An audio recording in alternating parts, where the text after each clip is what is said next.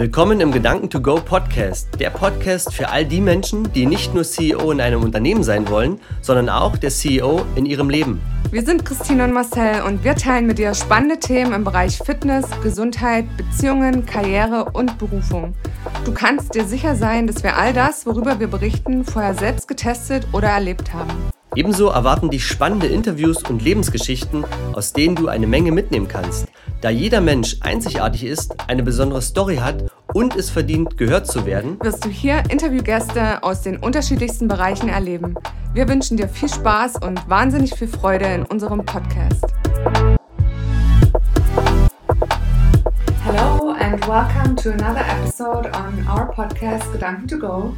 And this is the first episode in English actually, and I'm so excited to have another fabulous interview guest uh, sitting right next to me, my friend Ayat. Hi, Christine. It's always my pleasure to meet you here in Leipzig. yeah, thank you. And just to catch you guys up, um, Ayat and I met two years ago and we became friends and are still friends. Yeah. because she's doing her MBA here in Leipzig and this is how we met.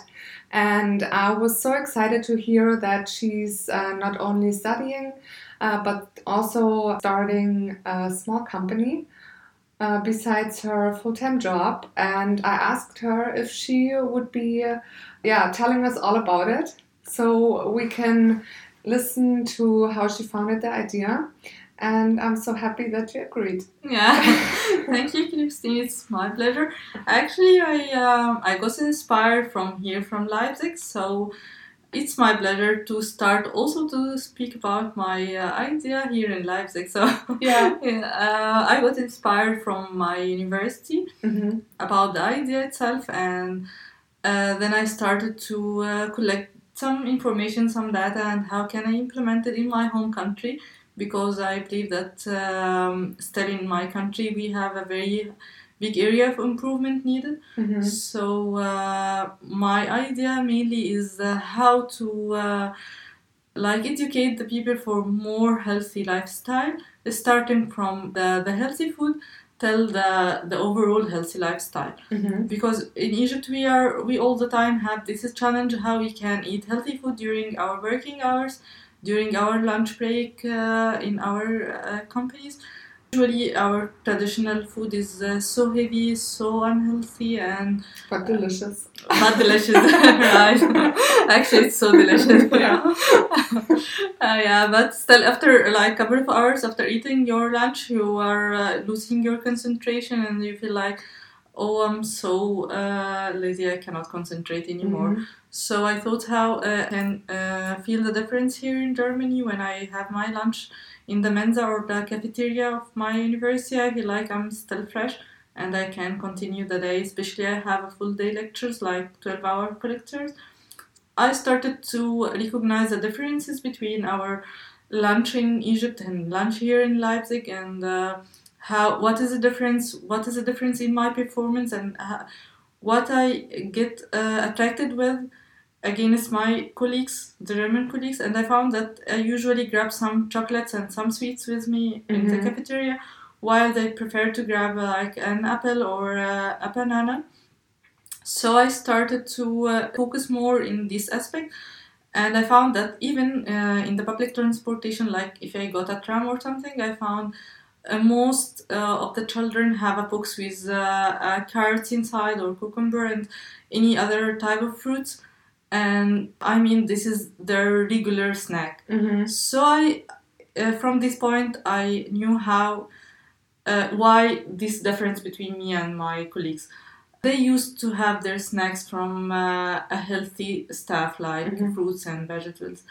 So i started to say okay why we don't why i don't make that?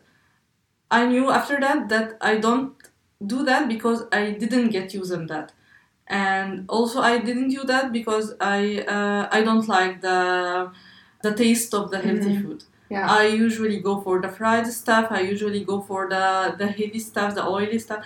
So because this is the taste which I perceive better, mm-hmm.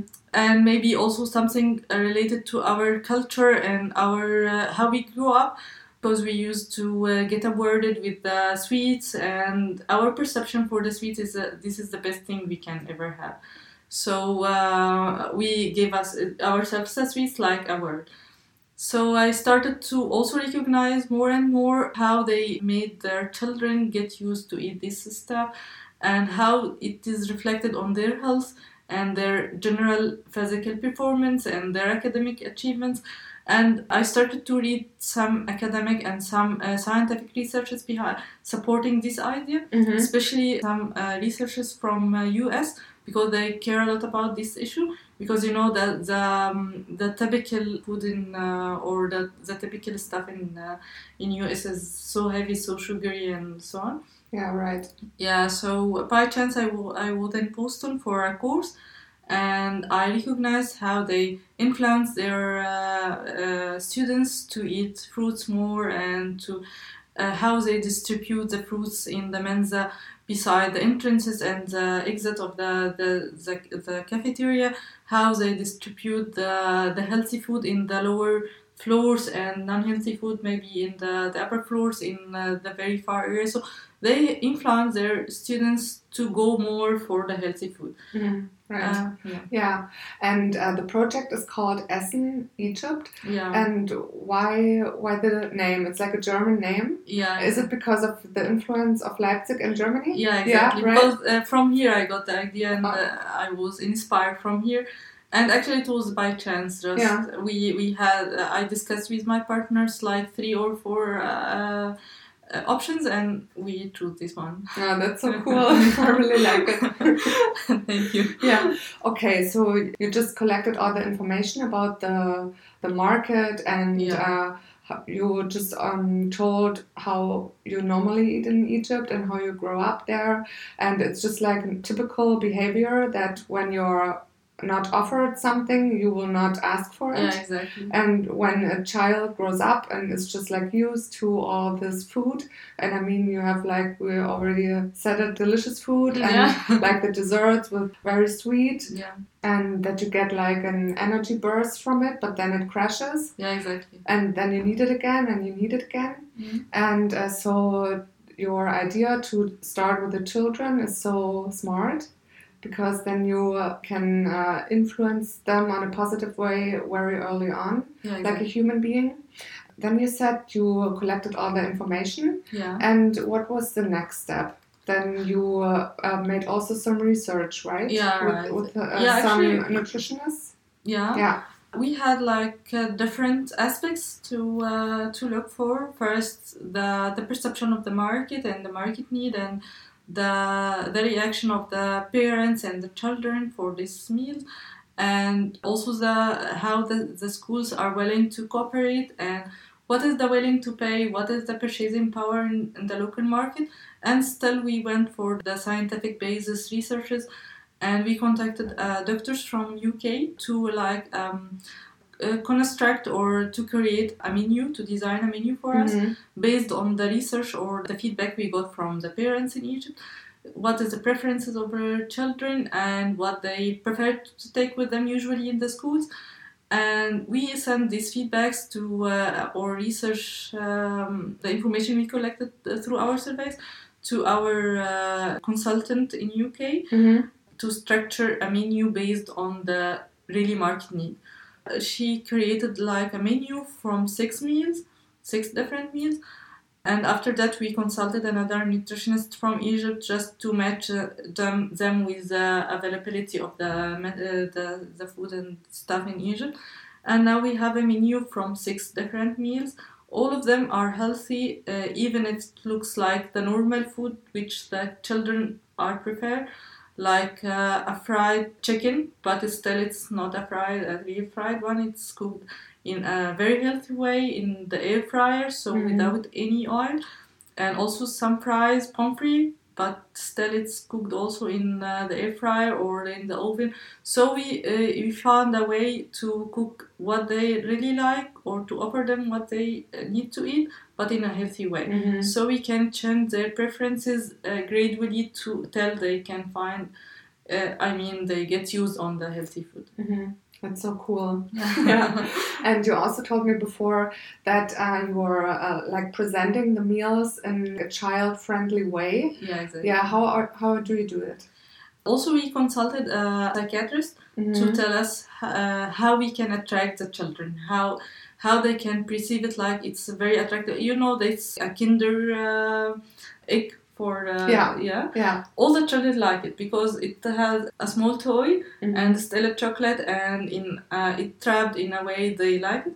So it's not depending on how uh, how much the chocolate is so nice or different than the other chocolates, Mhm. but how it's packed and uh, put in an attractive way for the Mhm. children. So you can offer them what they like in a healthy way and still so attractive. So we got uh, many articles.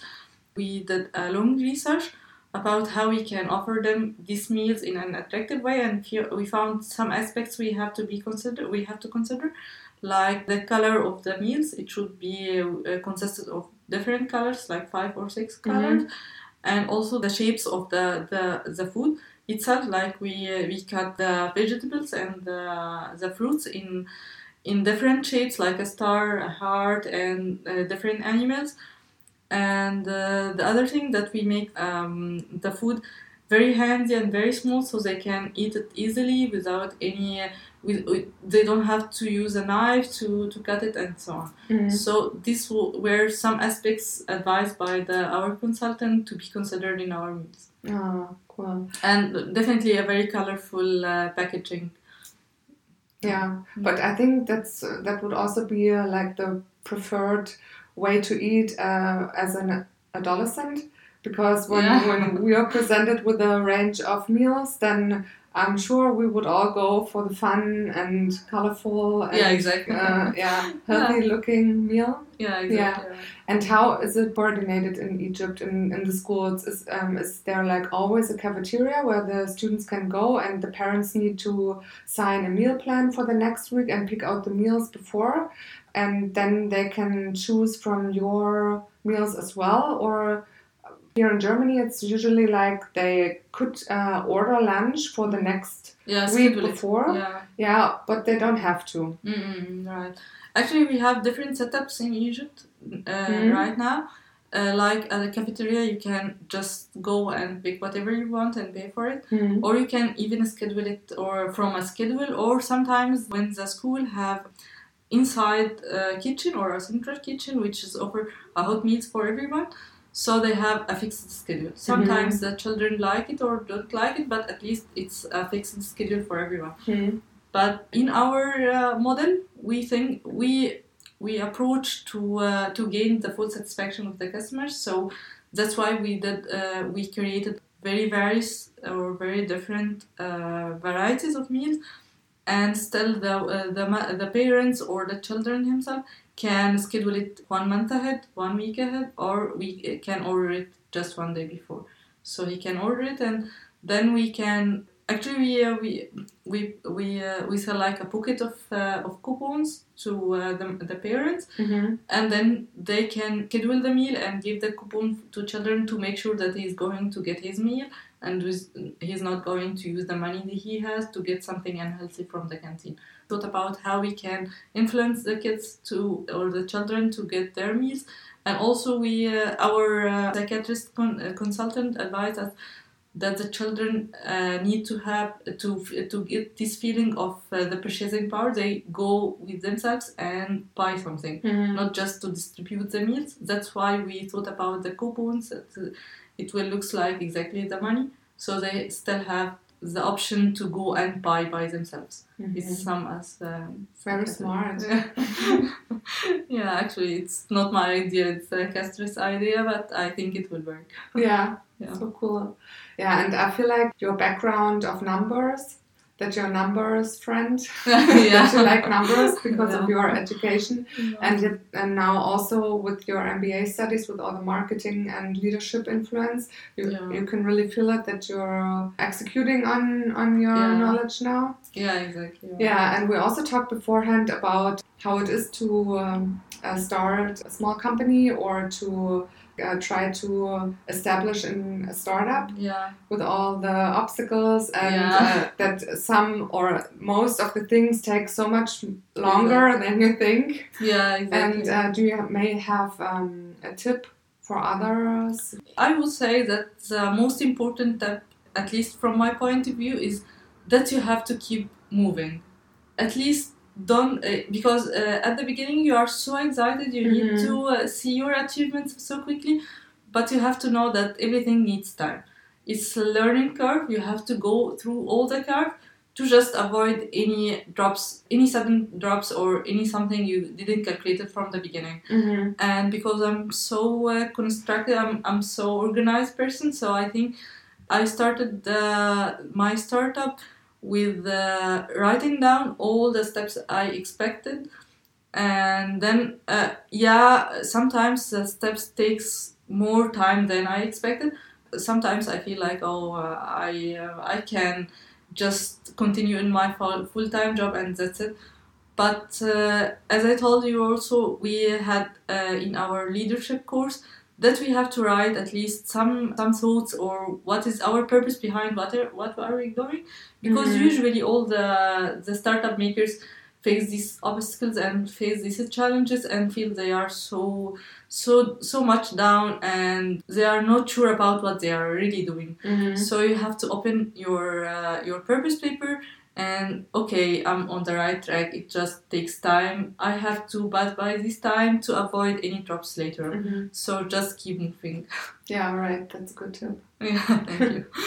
Yeah, and uh, you also said that because this is uh, such a new uh, like space or Mhm. uh, such such a new branch for you because Yeah. you've never been in the food industry Yeah, before exactly. and you were researching a lot and reading a lot. Do you think it's also important that you search for uh, the most knowledge? Yeah, actually, the the collecting information Collecting. stage. Yeah, That was Yeah. the right word. exactly. The collecting information phase is the most important phase in, uh, over this. Mhm. you have to write or you have to draw the, the business model in front of you what is your revenue stream what is your uh, how you are going to finance this project what is your um, your customer segment you are going to approach what is the problem you are going to solve or to going to address through your Mhm. idea you have to draw this model in front of you and you have to keep looking for it o- over your stages or over the, the different stages of implementing the project. For each element of this model, you have to collect as much as possible from the information Mhm. because it will help you just to to really figure out the accurate numbers you need. So you have to collect the voice of market, you have to collect the market needs, the willing to pay, and what exactly you are expecting from the market, how much finance you can raise from uh, the surrounding peoples, or you have to go through, for example, uh, raise funding round, or you from where you are going to get this money. But you cannot get the money while you don't know exactly how much you need to spend. Mhm. So you have to make your calculations. You have to get to collect information, especially about the industry. Like each and every industry have its secrets. So you have to dig deeper inside the details. Who is going to be, to give you this material uh, at a cheaper price? Price? Who have the better conditions? Usually, how they store this uh, Mhm. material, and so on and so forth. So, especially if you are going to penetrate a new industry or you are going to work in a new industry, you have to collect as much as possible from information to avoid any uncalculated step you didn't consider Yeah. from the beginning. Exactly. Yeah, and what also really stuck with me was when you told me that um, a successful company needs to be profitable, but Yeah. also needs to make a social impact. Yeah, exactly. And this was really uh, uh, one like one sentence with, which really stuck with me. And uh, do you think this is also maybe the reason that you are when the time is, is uh, sometimes a little bit struggly yeah. that you're also like i know why i'm doing this yeah. because you're putting a social impact behind it Yeah. and you want to change the health of the children and that they're growing up on, in a healthy way and also you said that you putting the meals in disposable containers Yeah, exactly. yeah and do you think this is also important Yeah, sure. yeah. Actually, it's it's a very known, well-known theory behind it, Mhm. Which is called the triple bottom line. Mhm. That any sustainable business should at least based on one or two, uh, at least two aspects, which are the economic aspect, the social, uh, the social aspect, and the environment. Mhm. At least you have to have two uh, aspects considered in your idea, especially for the startups. You have uh, not just an economical or uh, profitable uh, business, you have to have uh, another aspect like a social responsibility one or something you add to, to your uh, society because yeah.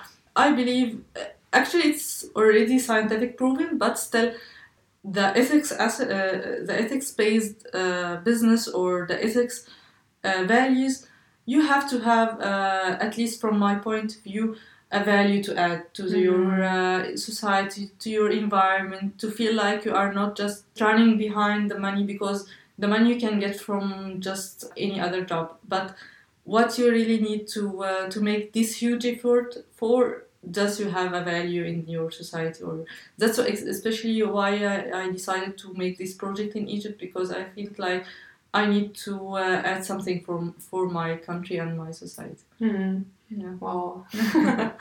yeah. And do you think uh, that your network or the people you know plays a big role in being or moving things forward? Uh, definitely Yeah. yes, definitely yes. Actually, the network is one of the most important uh, Mhm. points. You have to you have to use them wisely uh, while you are starting a new business. Yeah. Mm. Yeah, I, I agree because um, it's so it's so good to know that when you know people who maybe already are in the same industry or uh, maybe they uh, uh, yeah you have like a contact uh, yeah, exactly. an expert or something like that, or people like other startups Yeah. where you can just ex- exchange some. Yeah, exactly. Yeah, yeah, you are totally yeah. right. Because uh, e- even if they don't have uh, a knowledge about your uh, uh, business itself, Mhm. They could be your customers. They could be your advisors. You, they could be like uh, uh, no a connection for the finance support, for the law support. So somehow you can use them. So uh, at least you can get their feedback about your product, like a customer. So definitely, the network is one of the most important uh, points you have to lie on Mhm. and you have to consider from the beginning how you can use it uh, you can use it uh, wisely Okay. Yeah. So um, maybe last question. What are the next steps?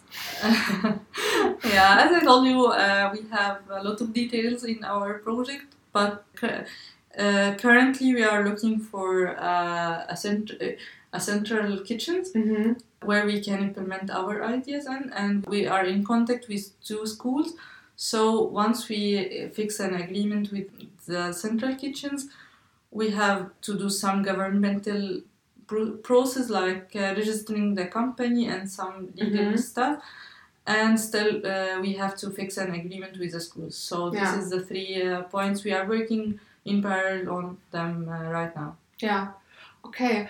Maybe this wasn't the last question because I already have some in my mind. Or you told me beforehand that you are using one school as a case study, yeah and I think from the marketing point of view and also for the, for the business, it's so smart that you have one school yeah and where you can get all the feedback from and Mhm. from the customers and you also told me that you want to create the meals after their customers needs and that they Mhm. can give feedback and maybe Yeah. what they would add or what they re- would remove and um, is this also something you uh, learn from the mba Yeah, Yeah. actually, yes, yes. Because usually uh, you are so uh, excited for your idea and you want to implement it everywhere. Mhm. But what I learned that uh, slowly but surely is the best uh, criteria you can Mhm. you can follow. Because if uh, I, I need to know exactly my capacity and I need to to know my capabilities what are the areas of improvement. I d- you can spread the idea, but you, uh, after a couple of months, you find yourself you are not able to maintain the the quality you are approaching or uh, maintain the, the satisfaction level of the customers. So it's better to have a case study. And also, this is my advice for everyone who's going to make a startup or uh, his own business.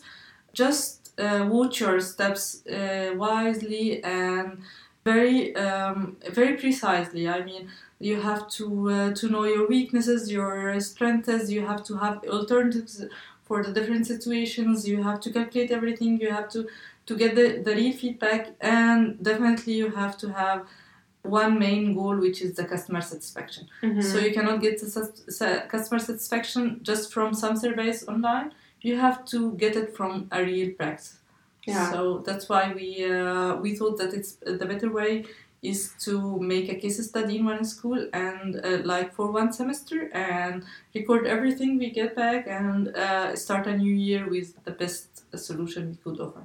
hmm Yeah, very Yeah. smart. Thank you. okay, cool. Yeah, do you have anything more to add? Or did we Uh, cover everything? I think we already Yeah. covered everything. I just want to thank you and uh, yeah, thank you. And uh, if you guys want to check it out, um, you can find it on Facebook under Essen Egypt, yeah. and the website is also It- It's still under construction. under so, on yeah. construction. Yeah, but Facebook has a lot of cool pictures and information about it. Yeah, you can check it out. We will, as always, link uh, every information in the show notes. So you can find it there. And I would like to thank you again for your time. Thank you, Christine. It's so nice. Yeah, thank you. Yeah, that you took your time and uh, yeah, told everything about your project. My pleasure. Yeah. Thank you. All right, guys. We hope you enjoyed it and have a nice day or evening or morning whenever Yeah. you are just listening to it. And yeah, and enjoy the last warm weather, warm days in Yeah. Leipzig. Well, Yeah. thank you. Bye. Super cool wäre es, wenn du jetzt kurz die Zeit nutzt und die wichtigsten Gedanken mit uns teilst oder aber deine Fragen an hallo at ceodeineslebens.com sendest, damit wir in der nächsten Folge darauf eingehen können. Uns ist es wichtig, direkt mit unserer Community in Verbindung zu stehen, denn wir machen das für euch. Und deshalb kannst du gern Themen ansprechen, die dich interessieren und wir machen eine weitere Folge daraus. Alle wichtigen Infos findest du natürlich in den Shownotes. Abschließend noch ein fettes Danke für dein Following, für deine 5-Sterne-Bewertung und natürlich fürs Teilen mit all deinen Freunden. Lasst uns gemeinsam das Leben cooler machen. Viel Spaß bei allem, was du jetzt noch vorhast und bis zur nächsten Folge. Tschö.